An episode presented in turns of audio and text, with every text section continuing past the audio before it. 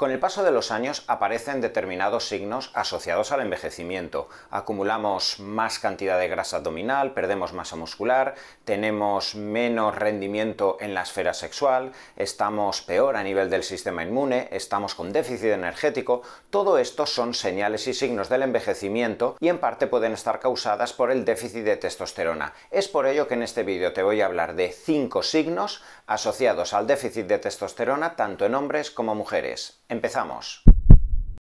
En unos tiempos donde cada vez estamos alargando más la vida media de la población occidental, ya sabemos que actualmente la vida media estimativa es de unos 85 años, pero se supone que en las próximas décadas, tanto hombres como mujeres en el mundo occidental vamos a rozar los 100 años de vida media, es cada vez más preocupante la calidad de vida que vamos a tener a partir de los 60, de los 70 años, porque va a existir un gran grueso de la sociedad que va a entrar en la tercera edad. De esta forma, patologías que giran en torno al envejecimiento, como la diabetes tipo 2, como la patología cardiovascular, como la inflamación sistémica, como la pérdida de masa muscular, el déficit cognitivo, la pérdida de la esfera sexual que ocurre con el paso del tiempo en hombres y mujeres, es algo que nos preocupa a todos. Voy a hablarte a continuación de cinco señales que en principio, si te llaman la atención y piensas que se están cronificando y alargando en el tiempo, pueden ser susceptibles de que nos estén indicando un déficit de testosterona tanto en hombres como mujeres,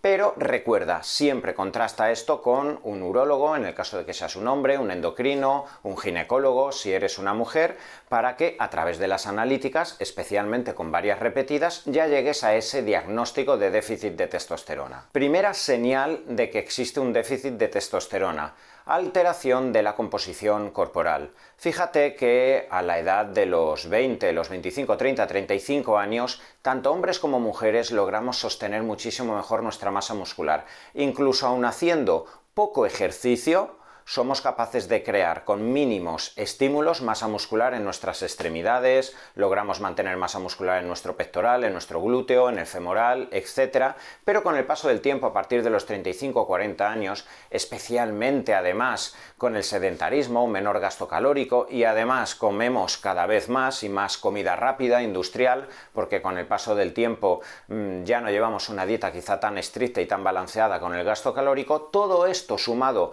a que la testosterona es una hormona anabólica que nos permite sostener nuestra masa muscular, esto da lugar a la alteración de nuestra composición corporal, perdiendo masa muscular periféricamente y acumulando progresivamente grasa abdominal. Este sería uno de los primeros signos que me encuentro en consulta. ¿Cuántas veces hombres o mujeres con 40, con 45, con 50 años me dicen, doctor, es que yo antes me mantenía comiendo lo que me daba la gana, incluso aunque engordara un poquito. Yo sabía que restringiendo un poquito carbohidratos, haciendo algo de ayuno intermitente, eh, corriendo dos días a la semana y haciendo algo de ejercicio, enseguida el abdomen se me quedaba plano. Y ahora no sé qué ocurre, incluso estoy haciendo más ejercicio que nunca y estoy entrenando con más euforia, más dedicación y con la dieta, y aquí sigue mm, esta grasa abdominal hasta Sí, es verdad, quizá he perdido 3 kilos, pero parece que lo he perdido de todo menos de la grasa abdominal. Estos son signos muy típicos de que la capacidad anabólica en tu organismo se está perdiendo, de que incluso aunque hagas un ejercicio destinado a la hipertrofia,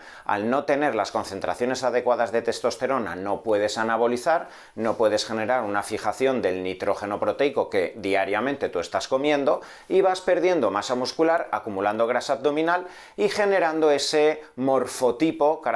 de la tercera edad de piernas, brazos muy delgaditos y acumulación de grasa abdominal. La segunda señal típica del déficit de testosterona sería la afección de toda la esfera sexual. Esto también es muy típico. A partir de los 35 o 40 años, ¿cuántos hombres y mujeres me dicen en consulta que la libido, la expresión emocional en torno al sexo, el impulso sexual, etcétera, se está perdiendo. Aquí también tenemos que decir que existen eh, componentes multifactoriales, el estrés, el sobreentrenamiento que algunas personas pueden tener, el dormir poco, la carga laboral, conflictos emocionales que evidentemente podemos tener las personas más maduras con 20-25 años, no tienes tanto estrés y al final tienes mucho tiempo para descansar, etcétera y te queda más tiempo para el júbilo, para eh, tener un recorrido social al salir de, de, la universidad, etcétera, para el erotismo, para tener encuentros sexuales y con 45 o 50 años puedes estar inundado de problemas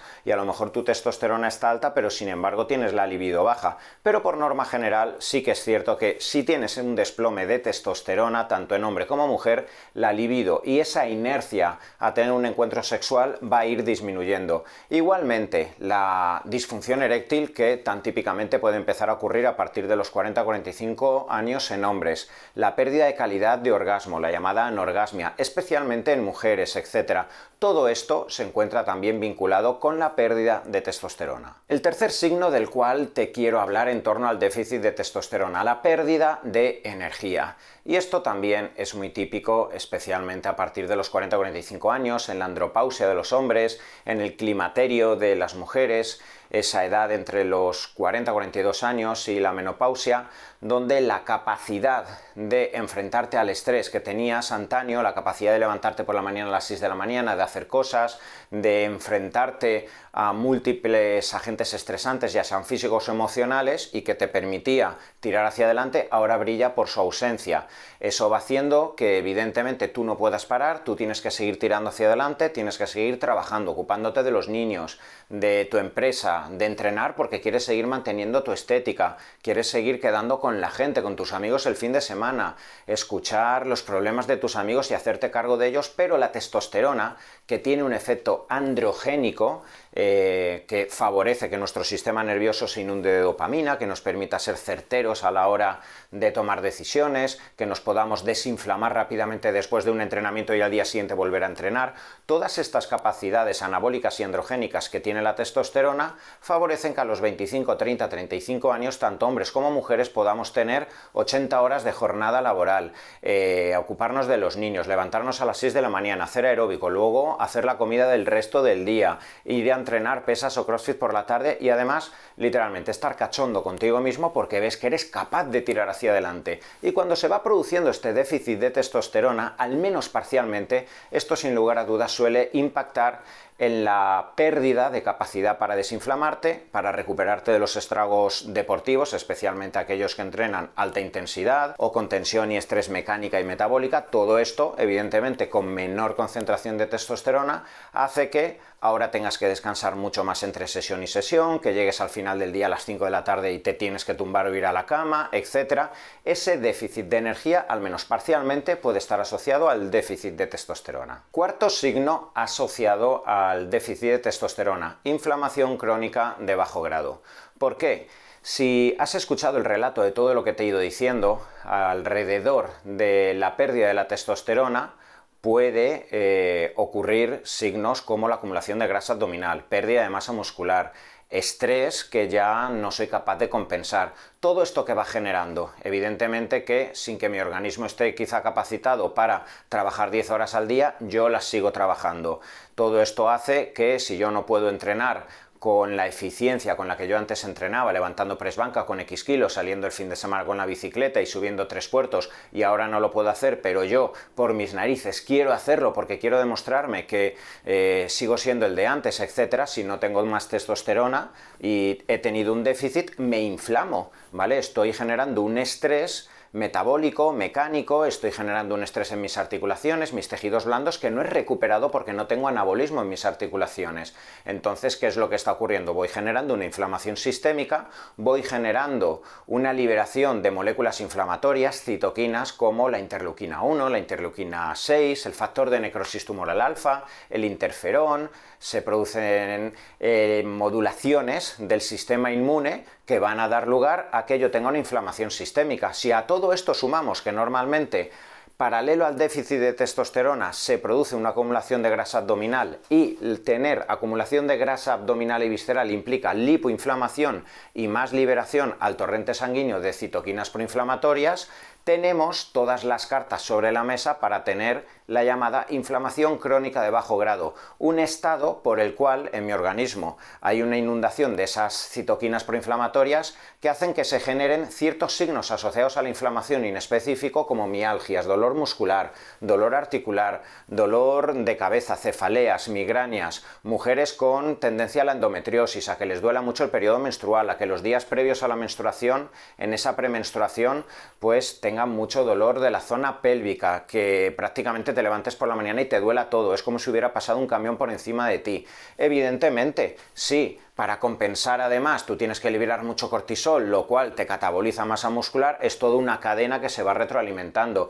Es por ello que en estas personas, cuando normalmente se restablece una compensación anabólica con una reposición de testosterona en hombres o mujeres, normalmente el catabolismo y el anabolismo se normaliza, se genera una homeostasis y la inflamación sistémica al menos parcialmente se puede abordar y el dolor sistémico, esa inflamación, el dolor de articulaciones tiende a mejorar. Quinta señal que te puede llamar la atención en cuanto al déficit de testosterona, desequilibrios psicoemocionales. Evidentemente, si tienes un déficit de testosterona y te está pasando todo aquello de lo cual te he hablado anteriormente, vas a tener más predisposición a, en principio, neuroinflamación. La neuroinflamación es un proceso por el cual se genera ese aumento de las citoquinas de las cuales antes te he hablado a nivel del sistema nervioso central citoquinas que acaban atravesando la barrera hematoencefálica, que generan pequeños poros eh, entre los astrocitos, que son células que se encuentran en la barrera hematoencefálica, y al igual que una persona tiene